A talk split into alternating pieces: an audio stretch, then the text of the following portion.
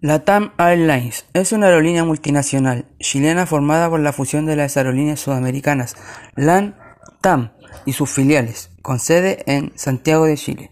La aerolínea opera vuelos para pasajeros a países de América del Sur, Centroamérica, América del Norte, el Caribe, Europa, África, Asia, Medio Oriente y Oceanía, llegando a un total de 136 destinos en 24 países.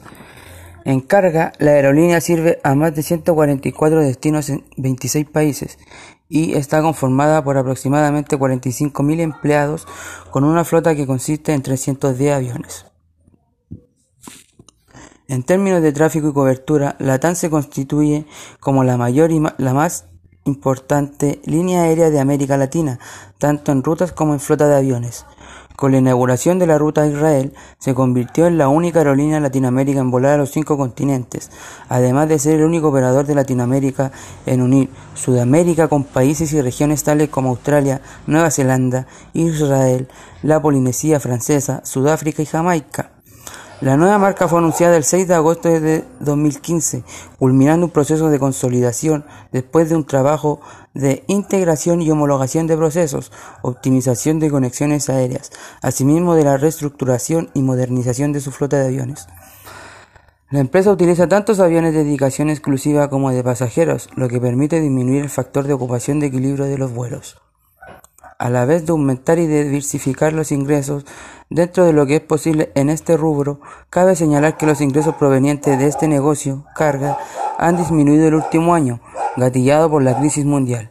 Por otra parte, la Administración deberá mostrar los hechos que puede replicar este modelo de desarrollo en TAM y de esta forma no provocar una baja en la importancia relativa de los ingresos generados por el tráfico de carga. Durante febrero de 2021, el tráfico de pasajeros medidos en pasajeros kilómetros rentados RPK fue de 27,3% en relación al mismo periodo del año 2019, basado en una operación de 35,4% que se mide en asientos kilómetros disponibles ASK, comparada con febrero del 2019. Esto implicó que el factor de ocupación disminuyó 19,2 puntos porcentuales, llegando a los 64,9%. Agregar que la empresa registró ingresos por 512.009 millones de dólares entre julio y septiembre del año 2020, un 80,8 menos que el mismo periodo del año 2019. La caída se explica por las restricciones para operar a causa del COVID-19 y la menor demanda de pasajeros. En cuanto a los ingresos de carga, estos aumentaron en 12,8%, en los que se destacan el incremento de frecuencias entre Bogotá a Miami y desde Brasil a China y a Estados Unidos.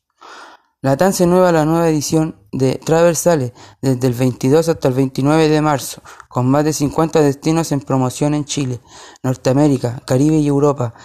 El grupo ofrece 50.600 pasajes para viajar entre el 1 de abril y el 30 de septiembre, de 2021. Cuando la demanda sube, baja la oferta. En este caso, en el contexto actual que vivimos, no sube considerablemente la demanda por vuelos al extranjero. Incluso estudios afirman que notablemente febrero de 2021 no tuvo comparación con el año 2019, al mismo mes. Por otra parte, la oferta se ve afectada debido a, debido a que ellos tuvieron que modificar a sus precios para que pudieran acceder y así subir sus ingresos.